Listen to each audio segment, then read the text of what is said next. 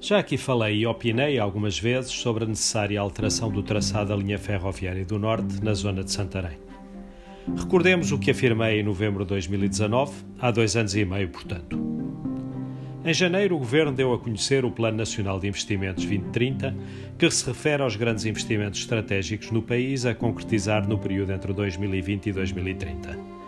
Para a elaboração deste plano, pediu a colaboração dos municípios e, em Santarém, a Câmara Municipal quis, e muito bem, recolher os contributos das diferentes forças políticas, com assento na Assembleia Municipal, que, entre muitas outras propostas na generalidade, não acolhidas pelo Governo, propuseram o desvio da linha do Norte, que foi contemplado no referido PNI 2030.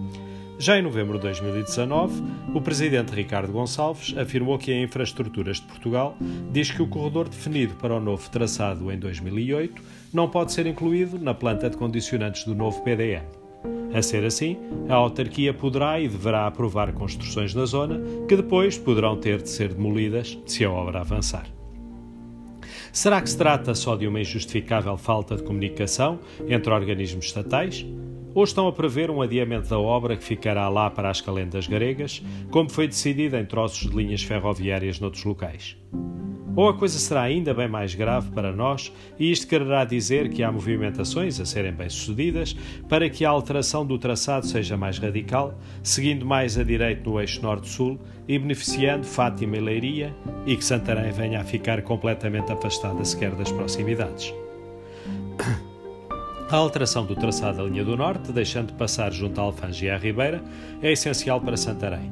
Primeiro pelo risco de rocada das encostas, que a passagem dos comboios acarreta, e depois pela barreira que a linha impõe ao uso do Tejo pelos calabitanos. Certamente em grande parte bem responsável por continuarmos de costas voltadas para este grande rio que passa mesmo aqui aos nossos pés. Mas o afastamento da linha do nosso Conselho significaria ainda muito mais o adormecimento de Santarém, já agora muito pouco acordada. Todos temos de nos interessar por esta questão, pela concretização do desvio da linha, mas de forma a este não ser acompanhado de uma mudança de traçado que deixe Santarém fora do mapa.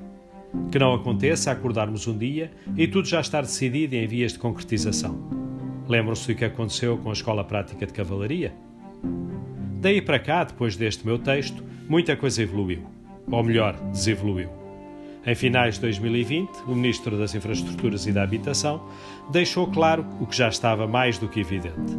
Não vai haver variante à linha ferroviária do Norte, esta vai continuar a passar pela Ribeira de Santarém. Diz que vai sim ser construída uma linha de alta velocidade que não passará perto de Santarém. Agora, um comunicado de há dias da direção da Organização Regional de Santarém do PCP afirma sem hesitações que a nova linha de alta velocidade será dedicada exclusivamente ao tráfego de passageiros, enquanto a linha do Norte ficará dedicada ao tráfego de passageiros suburbanos e regionais e mercadorias.